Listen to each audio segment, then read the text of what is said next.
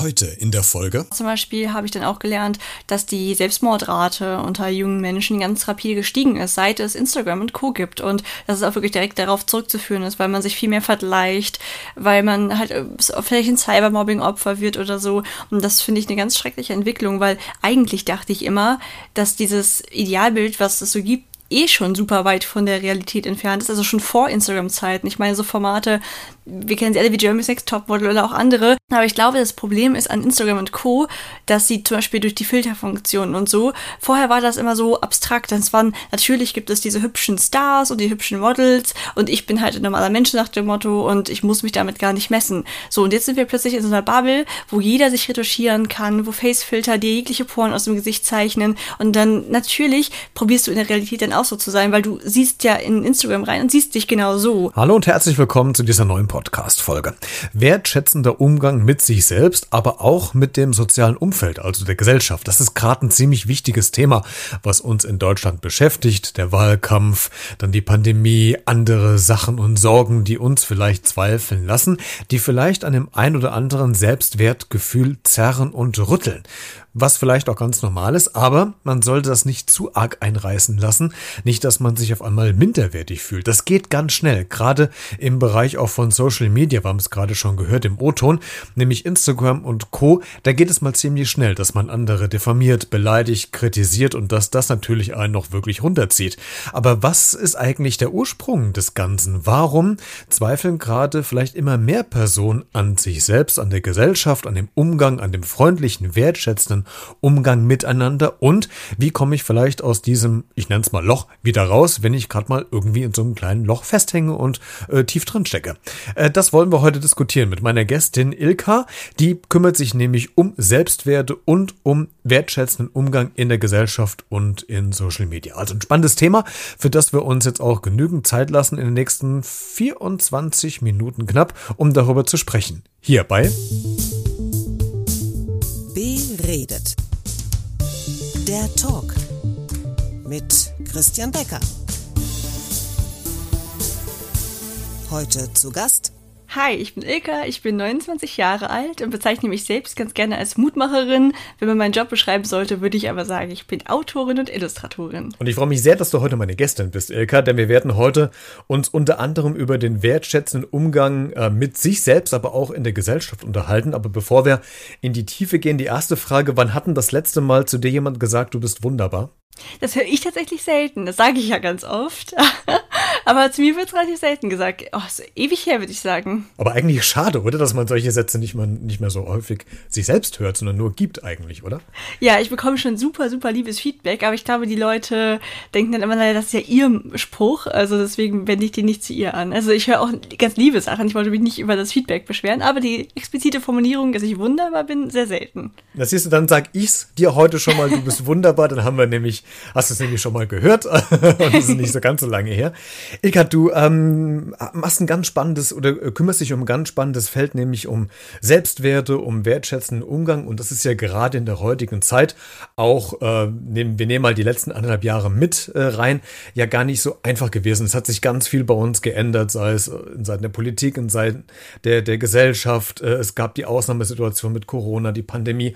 Also ganz viele Einflussfaktoren, wo vielleicht der oder die ein oder andere von uns das eigene Selbstwertgefühl vielleicht zum Teil auch verloren hat oder so ein bisschen im Selbstzweifel gekommen ist. Hast du auch gemerkt, dass sich in den letzten anderthalb Jahren was verändert hat? Du als jemand, der sich damit ja wirklich sehr ausgiebig beschäftigt? Ja, auf jeden Fall. Also sowohl bei mir als auch bei anderen. Ich bekomme das zum Beispiel ganz stark mit. Es wird langsam wieder besser, aber das Gefühl war der Umgangston auf Social Media rauer. Also ich habe viel häufiger als sonst wie pumpige Nachrichten bekommen oder dass irgendwie man sich nicht die Mühe gemacht hat, mir genau zuzuhören, sondern direkt irgendwie was hineininterpretiert hat, was ich nie gesagt habe. Und ich wurde in der Zeit so oft wie noch nie in Kommentaren, aber vor allem per Privatnachricht wegen irgendwelchen Sachen angemeckert, wo ich dann immer dachte, hm, das ist, glaube ich, so eine Unzufriedenheit in der Gesellschaft gerade da, die sich irgendwie darauf überträgt, dass man kürzeren Geduldsfaden mit anderen hat und seinen Frust so bei anderen ablehnt. Also das habe ich auf jeden Fall bemerkt. Dann natürlich im eigenen Umfeld, dass ganz viele halt auch ganz schlecht der Isolation klarkamen da war es bei mir zum Glück so, dass ich sage, ich bin eher ein introvertierter Mensch und ziehe meine Kraft so aus diesen Phasen, wo ich alleine bin. Deswegen war das gar nicht so schlimm. Aber diese ja, einfach diese, diese Unsicherheit, die hat mich dann doch auch sehr genervt, auch gerade weil man nichts planen konnte. Ich habe ja auch in der Zeit geheiratet, das war super nervig, eine Hochzeit in Corona-Zeiten zu planen. Also ich bin auch froh, wenn das alles mal vorbei ist. Ich glaube, da sprichst du jedem aus dem Herzen. Ich glaube, das sind, sind wir alle. Ähm, lass uns mal bei dem Begriff Ilka Selbstwerte bleiben. Wie definierst du denn diesen Begriff für dich? Hm, also letztlich hat ja jeder Mensch so Werte, wonach er sein Leben ausrichtet und dieses Selbstwertgefühl, finde ich, ist irgendwie, dass man es schafft, left. So sein Leben in Einklang mit diesen für einen persönlich wichtigen Werten zu führen. Also bei dem einen können es ganz andere Werte sein als bei dem oder der anderen. Und für mich persönlich ist das zum Beispiel, dass ich einfach ein sehr äh, authentisches Leben führen möchte. Ich möchte mich nie verstellen, das ist mir ganz wichtig. Und wenn es gerade wenn es so in die Richtung geht, Selbstwertgefühl, der spielt für mich halt das rein mit Selbstbewusstsein, Selbstliebe, zu sich selbst stehen können. Das sind so Schlüsselwörter. Gerade die letzten beide, so Selbstliebe und so selbst stehen, das ist ja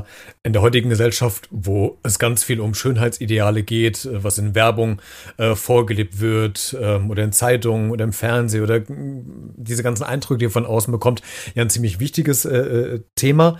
Ähm, ich habe aber das Gefühl, dass das in immensen Druck gerade auf ganz viele äh, auch wirft, gerade was so Jüngere betrifft. Also ich denke so an die äh, Jugendlichen, die gerade in der Pubertät sind. Das ist jetzt ja kein, kein neues Thema, aber irgendwie ist es verstärkt so, dass ich das Gefühl habe, seit es Instagram gibt, Twitter, TikTok, Facebook äh, und andere Social-Media-Kanäle, ist so dieses Idealbild, was von der Gesellschaft geformt wird, ja häufig nicht das, dem man selbst äh, widerspricht. Und das ist ja so ein Punkt, äh, vielleicht kannst du was so sagen, der, der junge Leute ganz häufig gerade irgendwie beschäftigt, habe ich das Gefühl, oder? Auf jeden Fall.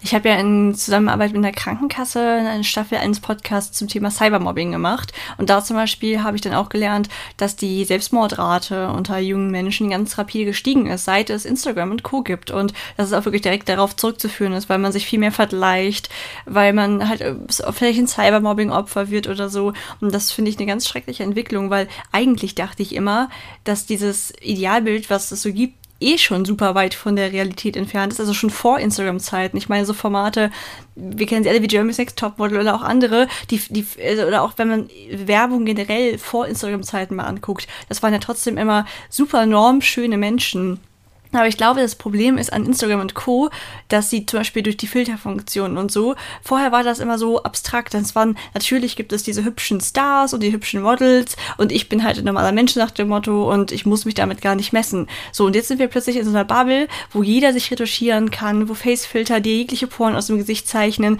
und dann natürlich probierst du in der Realität dann auch so zu sein, weil du siehst ja in Instagram rein und siehst dich genau so. Also es ist ja auch wirklich so, dass zum Beispiel Schönheitschirurgen immer häufiger davon berichten, dass die Leute zu ihnen kommen mit diesen Bildern von Facefiltern und sagen, so möchte ich aussehen. Das finde ich super gruselig. Deswegen benutze ich auch konsequent keine, so als Vorbildfunktion, weil ich finde, es ist wichtig, dass wir uns so akzeptieren können, wie wir sind. Hm, und ich glaube, das ist eines der, der großen Probleme, dass man quasi das so selbst darstellen kann, wie man gerne von außen wahrgenommen wird, aber dann die Realität ja dann ganz andere ist. Das, äh, die Erfahrung macht man, auch wenn man mit Jugendlichen arbeitet und mit denen spricht, ja ganz, ganz häufig.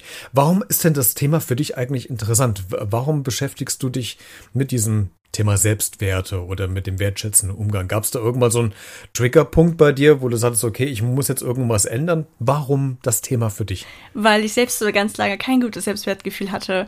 Es war, ich bin mit einer Nasenlippenspalte geboren. Also für die, die mich gerade nicht sehen, das ist tatsächlich eine super häufige Fehlbildung. Die hat jeder 500. Mensch, was ich extrem viel finde. Und da je nachdem, welchem Ausmaß das hat, sind bestimmte Teile im Gesicht nicht richtig zusammengewachsen. Bei mir ist es halt so diese ab oberer Lippe bis zum Auge ähm, sieht mein Gesicht ein bisschen anders aus. Mittlerweile geht es auch schon ein bisschen mehr, weil ich halt auch operiert wurde. Aber gerade als Kind war das auf jeden Fall deutlich sichtbar. Als Kind war aber gar nicht die Phase, in der ich so kreuzunglücklich bin, da oder war. Da war ich eigentlich noch ziemlich zufrieden und glücklich und ein lebhaftes Kind. Und dann kam die Pubertät.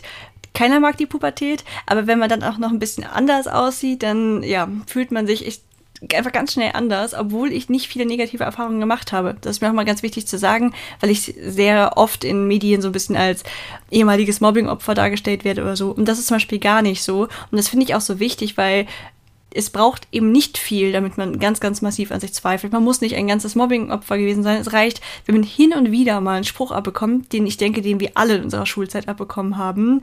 Und dann kann man trotzdem schon, wenn er so einen, so einen fruchtbaren Boden findet, weil vielleicht eh schon ein Zweifel in einem ist, dann kann das ganz, ganz massiv werden. Und ich habe halt irgendwie immer gedacht, ja, auf jeden Fall bin ich irgendwie nicht so liebenswert wie meine Freundin und das wurde dann mit 20 irgendwie langsam besser. Und als ich dann irgendwann für mich an diesen Punkt kam, wo ich gesagt habe, so, doch, eigentlich habe ich erkannt, dass mein Wert überhaupt nicht davon abhängt, wie ich aussehe, habe ich dann gesagt, okay, das möchte ich gerne anderen mitgeben. Und am liebsten schon den ganz Jungen, damit die sich diese Ochsentour sparen, die ich gemacht habe. Kannst du es noch konkreter machen, Ilka? Ähm, vielleicht geht es auch nicht, ich weiß nicht. Aber ab wann war denn dieser Punkt erreicht, wo du gesagt hattest, okay, ich gehe jetzt einen anderen Weg. Ich lasse mich davon gar nicht einschüchtern, nicht mehr runterziehen. Also wann war denn so dieser, dieser, dieser Drehpunkt? Hm, es gab so ein paar Faktoren, die da eine Rolle gespielt haben. Das eine waren Fotoshootings. Ich habe 2014 mein erstes Fotoshooting gehabt, durch einen totalen Zufall. Und ab da in immer kleiner werdenden Intervallen fand dann das nächste statt. Und ich habe damit quasi das, was ich für, für meine größte Schwäche hielt, mein Aussehen, ein bisschen zu meinem Markenzeichen gemacht, zu meiner Stärke und habe einfach gesagt, ja, ich lasse mich trotzdem fotografieren, ich zeige mich trotzdem vor der Kamera. Und das hat total viel mit mir selbst gemacht, das war sehr selbsttherapeutisch. Und während ich quasi die ersten Shootings immer noch dachte, oh je, was soll das nur werden, wer will sich jetzt denn ansehen, habe ich, bin ich irgendwann quasi die Shootings reingegangen und war schon total selbstbewusst in den Shootings. Und das war für mich das Normalste der Welt. Also die Shootings haben ganz, ganz viel gemacht. Ich glaube, es ist immer gut, sich mit dem auseinanderzusetzen, was man eben an sich nicht mag. Und das war halt bei mir das Aussehen. Und dann war der andere Faktor auf jeden Fall, dass ich äh, in eine sehr glückliche Beziehung gekommen bin.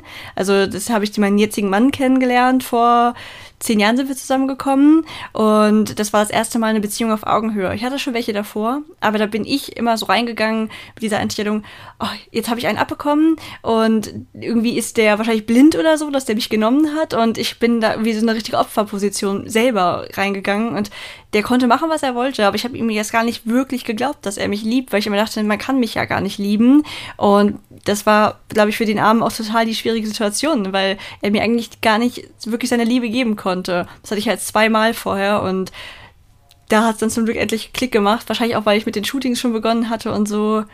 Dann, weiß ich nicht, war ich schon einen Schritt weiter. Also im Grundsatz war das ja dann Druck für beide Seiten, ne? Für dich und für deinen äh, vorherigen Partner oder für die vorherigen Partner an sich, ne? Genau. Ähm, wie arbeitest du denn oder wenn du das jetzt quasi an andere weitergibst, wie, wie machst du das? Machst du Coachings? Gehst du irgendwie in die Schulen? Ähm, machst du äh, Tutorials? In Zeiten von Corona sind ja ganz viele auf ganz moderne Sachen gekommen. Äh, Podcast, du hast auf jeden Fall einen, da werden wir gleich noch drüber sprechen. Ähm, aber wie, wie arbeitest du mit, mit Menschen? Ich arbeite gar nicht so direkt mit Menschen, weil ich bin ja auch nicht ausgebildete Coachin oder so. Mir ist es immer ganz wichtig, dass ich zwar Denkanstöße gebe, aber so ohne zum Beispiel tiefere Ausbildung dahinter würde ich mir persönlich einfach nicht zutrauen, Menschen eins zu eins zu arbeiten, weil ich ja eigentlich nur meine eigenen Erfahrungen wiedergeben kann. Die haben für mich funktioniert, aber ich habe jetzt nicht irgendwie so eine Toolkiste, die ich mit den Leuten durchgehen kann. Deswegen finde ich das Format des Podcasts halt so reizvoll. Den mache ich ja seit mittlerweile drei Jahren. Und da finde ich, da kann ich einfach vor allem, indem ich mir Leute dazu hole, ja deren Expertenmeinung anzapfen und kann die Leute eigentlich so ein bisschen mh, mm, über verschiedene Themen so, so mal informieren und sagen so, hey, hör da mal rein, vielleicht ist das hier etwas, was dir helfen könnte. Und so können die Leute einfach mal reinhören, welche Themen triggern sie denn, was könnten ihr Problem sein. Und dann haben sie so ein bisschen ein Stichwort bekommen und können sich darüber weiter informieren. Also ich sehe mich da quasi gar nicht selbst als, als irgendwie Tippgeberin, sondern mehr so als Vermittlerin an die richtigen Stellen. Du hast ja auch äh, einen Instagram-Account und bist, du hast es eben schon gesagt, auf Social Media ziemlich aktiv. Ähm, ich glaube, beim letzten Stand waren es knapp 31.000 Follower bei äh, Instagram, die du hast. Ähm, das zeigt ja auch, dass dieses Thema, mit dem du dich beschäftigst, ja leider, also auf der einen Seite leider, auf der anderen Seite gut, dass du es machst, aber leider ja relativ groß und auch wichtig ist und ja auch Anerkennung findet. Hättest du damals gedacht, als du angefangen hast, dass du irgendwann mal diese über 30.000 Follower erreichen wirst? Nein, auf gar keinen Fall hätte ich es gedacht. Also ich war auch ganz lange gar nicht auf Social Media, weil ich dachte, wenn ich mich da anmelde und irgendwie öffentlich bin, dann lacht mich halt jeder aus und ich werde nur geärgert und deswegen ist das irgendwie immer wieder schön, wenn ich mir bewusst mache, dass daraus so viel Positives resultiert ist und nicht, natürlich bekomme ich auch mal einen negativen Kommentar, aber die Anzahl der Positiven überwiegt bei weitem und was ich daraus ziehe, ist auch viel schöner als das, was es mir manchmal nimmt. Also hätte ich nie gedacht. Aber lass uns trotzdem mal bei diesem kritischen Blick bleiben, weil das ist ja der Punkt, den viele oder einige von den Hörenden vielleicht oder von den Sehenden vielleicht auch schon gemacht haben, nämlich, dass man über Instagram oder über andere Social Media Plattformen schnell mal eine Kritik bekommt oder mal einen Spruch reingehaut bekommt, weil das ist einfacher als jemand das ins Gesicht zu sagen. Man tippt es mal schnell ein, man hat vielleicht noch ein Pseudonym als, als äh, Name drin und taucht gar nicht wirklich als sich selbst auf. Von daher ist dieser äh, negative Rückmeldung ja schon schnell geschrieben. Jetzt hast du ja schon die Erfahrung der Vergangenheit äh, gemacht mit solchen Rückmeldungen. Ähm, das hinterlässt Spuren. Wie hast du für dich daraus ein Instrument äh, gefunden, dass du sagst, okay, ich lasse das aber nicht zu sehr an mich ran. Also ich versuche dadurch mein Selbstwertgefühl nicht ähm, herunterschrauben zu müssen. Gibt es da so einen Tipp, so einen Trick, den du vielleicht anderen auch äh, mitteilen kannst und den du uns teilen kannst. Wie lässt du das nicht an dich ran? Wie kommst du wieder raus, wenn du mal wieder negative Kommentare bekommst? Also ein Tipp ist auf jeden Fall, sich die besonders schönen in irgendeiner Form aufzuschreiben und zu speichern.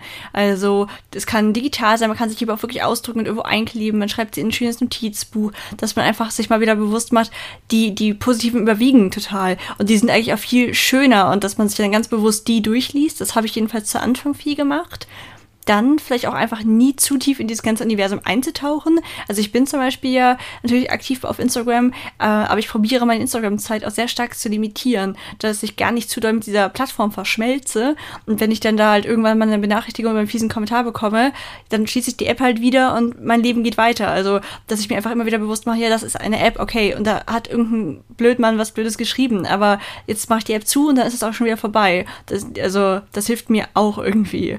Also, generell, glaube ich, ist es gut, nicht zu viel Zeit in diesen sozialen Netzwerken zu verbringen, auch wenn sie natürlich ganz viele Vorteile haben. Und ich glaube, ein weiterer Faktor ist auch noch, dass man sich nicht nur auf diese Online-Bubble konzentriert, sondern dass man sich wirklich noch in der Realität seine Freunde und seine Familie bewahrt, wo man hingeht, weil das ja eigentlich die sind, die einem halt geben. Ne? Die, ich, ich sage immer so, diese äh, Social Media Plattform, das ist immer eine schöne, heile Welt. Äh, das ist sehr oberflächlich. Also da kann man quasi keine oder wenig tiefe Qualitätsgespräche erwarten. Das muss man sich aus der Realität wiederholen. Ne?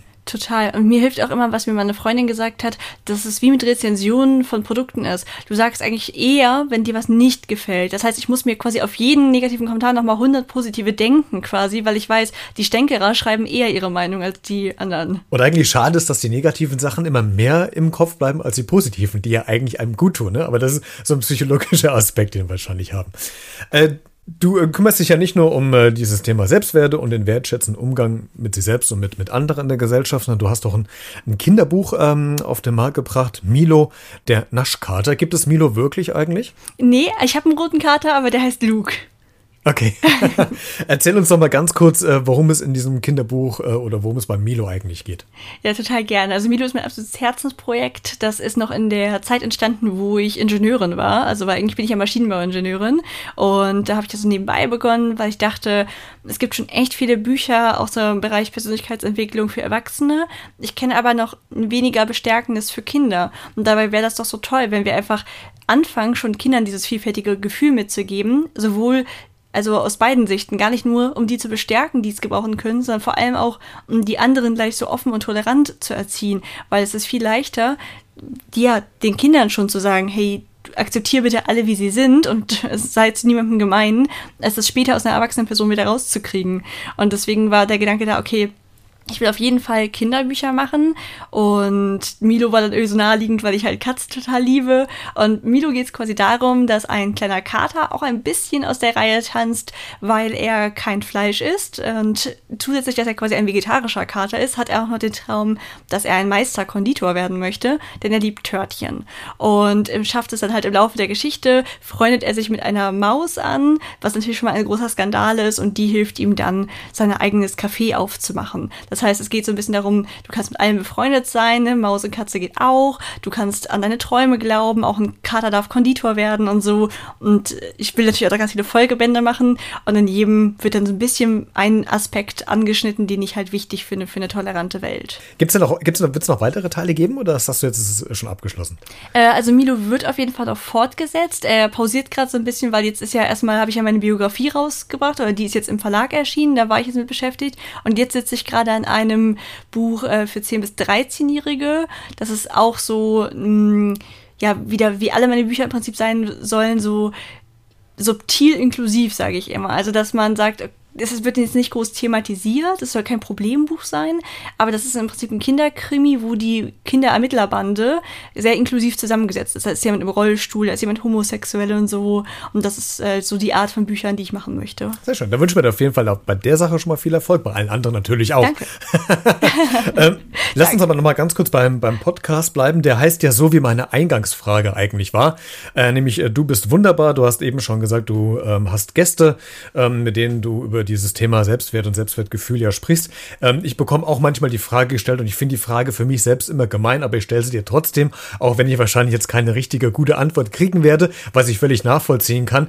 Äh, was war denn so die beeindruckendste Folge, die du besetzt hattest in den letzten drei Jahren? Das sind ja zig schon produziert worden. Mir geht's genauso, aber gibt es eine, wo du sagst, okay, boah, das hat mich selbst nochmal irgendwie so geflasht oder ähm, verärgert oder wirklich gefreut? Ähm, also bei welcher Folge äh, sagst du, okay, da waren noch mehr Emotionen mit dem Spiel als sowieso schon. Hm. Also es gibt auf jeden Fall Folgen, die mich deswegen sehr berührt haben, weil die sehr emotional sind, weil es da auch teilweise traurige Dinge gibt, die Menschen erlebt haben oder so ich glaube, für mich einfach wahrscheinlich so aus so einem Fangirl-Moment heraus ist eine meiner Lieblingsfolgen die mit Madeleine Alisa D. Also ich weiß nicht, ob du sie kennst. Das ist die Begründerin des fairen Modelabels Daria Daria, also auch als Daria D im Netz bekannt, kennen wahrscheinlich ziemlich viele.